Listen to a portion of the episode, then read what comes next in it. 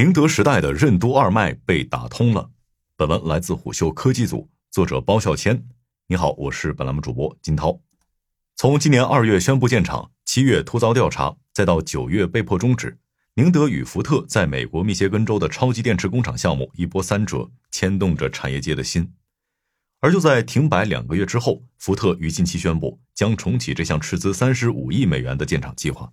其实，身为全球最大的电池制造商，宁德时代赴美出海的态度很坚决。可由于美国通胀削减法案及 IRA 法案的限制性政策，产业链从上到下都只能望洋兴叹。在行业人士看来，美国是铁了心要和中国电动汽车产业脱钩，至少在锂电方面会想尽办法扼杀中国在美国电动汽车供应链中的作用。而对于国内锂电企业来说，宁德时代与福特合作建厂的一举一动，将直接影响他们对于美国市场的判断。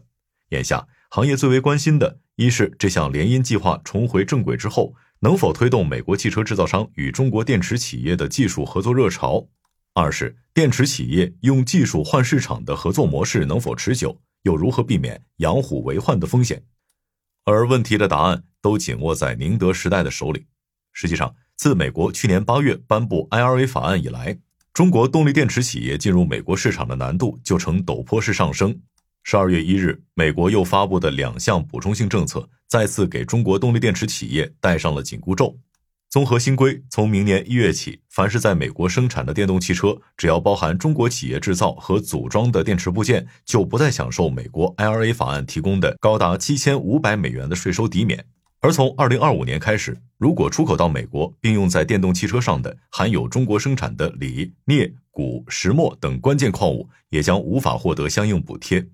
也就是说，从锂矿开采到电池生产制造，在供应链诸多环节上都保持领先的中国企业，通过贸易出口和出海建厂来开拓美国市场的路径，彻底被美国封堵住了。不过，美国市场并非完全对中国电池企业关上了大门。例如，以技术许可的方式出海就没有被明令禁止。原本宁德时代计划是在北美独资建厂，但考察了美国、加拿大和墨西哥之后，发现独资形式面临的法规风险不容忽视。于是，为了继续赴美，他们在今年二月联手福特，为其提供工厂筹建和运营服务，并准许福特汽车使用相关的电池专利技术。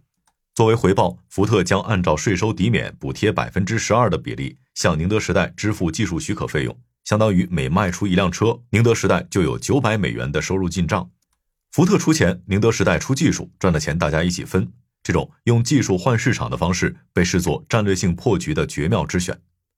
事实上，自 IRA 法案实施以来，美国的电动车供应链投资就掀起了热潮，但投产迟缓，再加上需求放缓，致使包括福特、通用汽车和特斯拉等在内的美国车企都推迟了在美建厂的计划。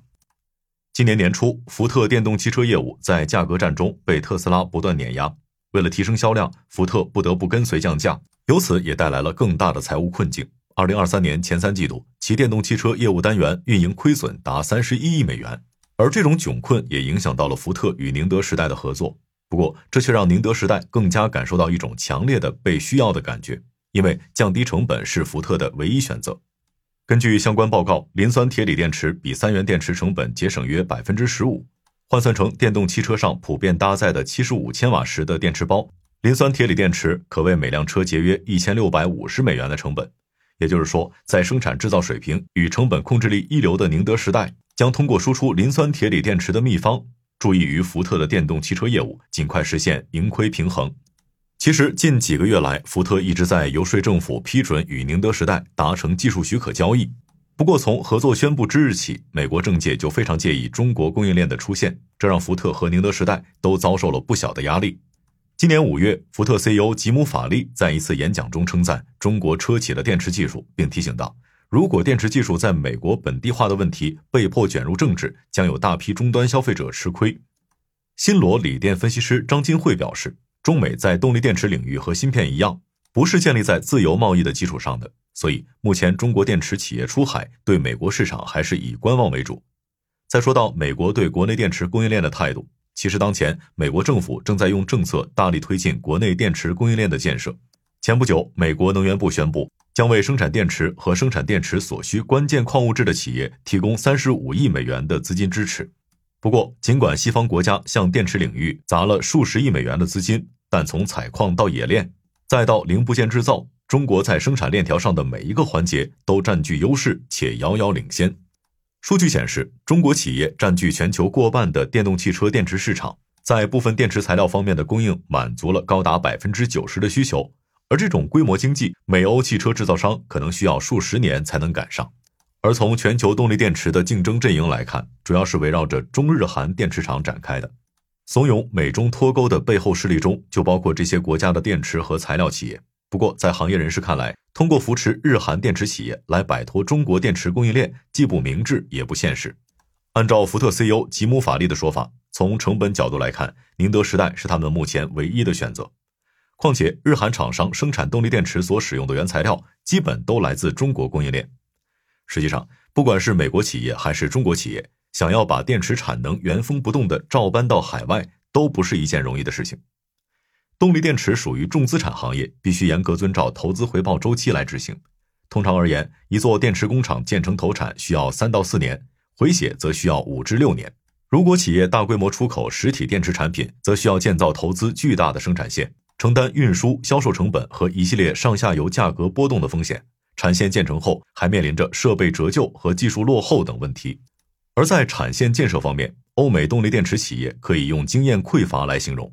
真理研究院院长莫科表示，即便他们从中国挖了一些专家级人才，也并不能发挥真正作用。生产线任何一个小问题都可能会拖累整体建设进度。莫科还表示，虽然美国执意要在电池供应链与中国脱钩。宁德时代和福特的合作大概率还会遭遇一些波折，但三到四年后，等到美国政府参与投资的电池项目集中验收的时候，可能会发现依旧没有办法摆脱中国。届时，或许就是市场迎来转机的时候。回到眼下，其实几乎所有中国动力电池企业都面临和宁德时代同样的问题：美国到底该不该去？从二零二三年开始，动力电池行业快速陷入低潮。据宁德时代半年报。公司产能利用率只有百分之六十，远低于去年全年的百分之八十。为此，宁德时代果断停止了产能建设。上半年资本支出较去年同期也明显下滑。由于中国市场已无法容纳高速增长的电池产能，当内需不足，就必须用更广阔的全球市场来承载过剩。走出去是电池企业的共识。而从全球市场来看，目前有能力承接中国动力电池产能的，一是欧洲市场，二是美国市场。由于美国用 IRA 法案来遏制中国企业，市场玩家曾普遍把欧洲作为更高的优先级。今年以来，包括宁德时代、蜂巢能源、国轩高科等动力电池企业，以及华友钴业、龙盘科技、新宙邦等锂电材料厂商，都已经把欧洲作为了锂电出海建厂的投资热土。不过，欧洲市场并不能满足宁德时代的胃口。宁德时代董事长曾毓群曾直言，美国市场是一定要进的。某锂电材料上市企业董事长也坦言，几乎所有的动力电池上下游企业都想去美国建厂，而宁德时代与福特的联姻则给行业提供了新的思路：技术许可，一种既避免了重资产投入风险，又能绑定本土车企拿到相应补贴，一箭双雕。其实，随着中美关系近期趋于缓和，也为两家企业合作项目推进重新创造了有利环境。通用汽车曾向拜登政府建言，福特与宁德时代的交易可能会推动许多其他汽车制造商与中国电池企业达成许可交易。但是，宁德时代授权福特使用其电池技术，也让行业担忧是否存在技术外泄的风险。如果福特用三到五年学到了宁德时代在电池生产方面的精髓，那宁德时代不仅会丧失技术领先性的地位，也失去长期合作的价值。对此，宁德时代似乎并不担心。一位接近宁德时代的行业人士表示：“其实，只要保持技术方面的持续创新和领先，即使福特偷师了宁德的技术，之后也还会有新的技术出来。而且从法律层面来看，宁德时代的技术许可也是风险很低的模式，它相当于给福特提供了一本教科书。至于如何学以致用，在生产和销售端会面临哪些风险，都由福特来承担。”